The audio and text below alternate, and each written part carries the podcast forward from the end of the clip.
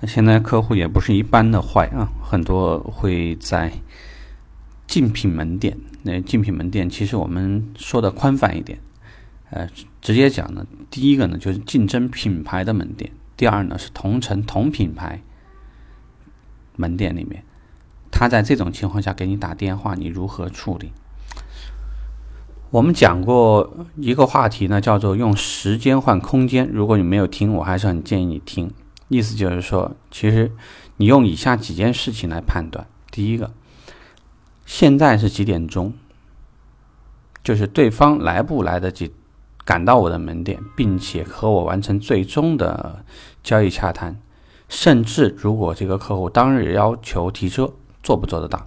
对方有没有意愿今天晚上留在这个地方，等到我把车全部准备好，第二天早上开车回家？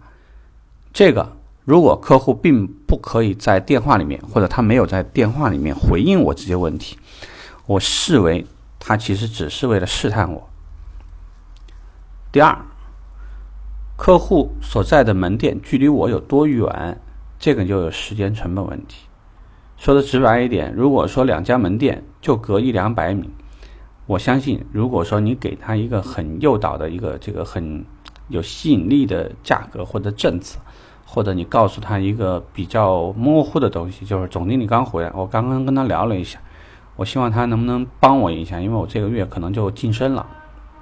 总经理说行，客户如果到了以后呢，嗯，我再到他办公室跟他要一个他总经理的权限，这个可能也是个很模糊的东西，但是呢，他毕竟给了客户一个叫希望的东西，所以当你接到客户在其他门店打来的电话，第一。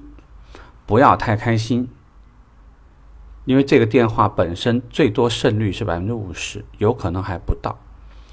第二，如果你可能在电话里面适当的探寻一下对方目前的状态，他实际上是在做最后的选择。比如说这里头我们刚刚讲的就是，如果他在竞品门店还给你打电话，到底冲什么？肯定有个原因。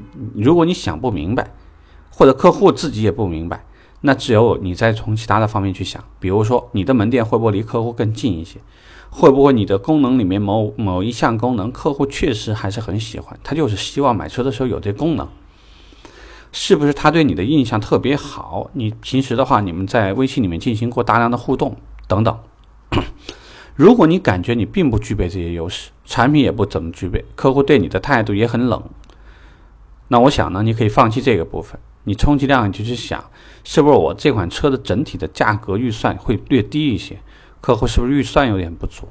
因为客户一般往上和往下走，无非是说往上走呢，就为了够面子；往下走呢，那就可能人就实际一些。那够面子，其实我相信你对这个客户的评判，你能感觉得出来，这个客户到底属于是那种比较好面子的呢，还是非常冷静务实的？冷静务实的人。除非他有商务需求、对外需求，否则他很可能还是会选择一些这个性价比更高的产品。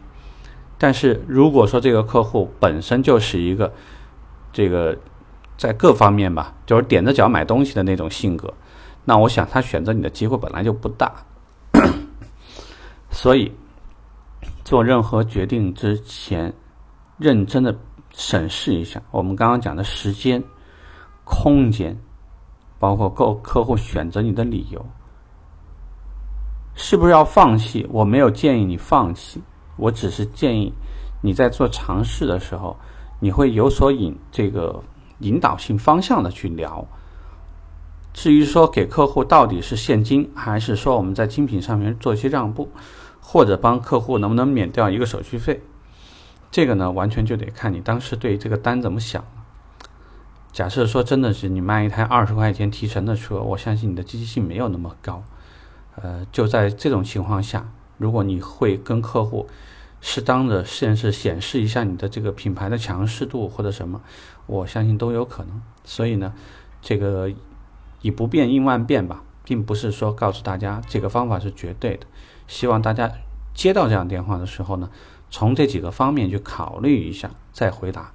如果实在不行，你可以先告诉客户，我过一两分钟给您回复，我再确认一下，然后静下心来让自己好好的想，千万不要着急在电话里面先胡说八道，许诺客户一个虚的东西，因为他无非会拿这个价格，很可能会在同城同门店、同城竞品的就是其他集团的门店，他会去比。你说让两千，OK，那我你这边能不能让两千吧？你让两千我就不走了，对吧？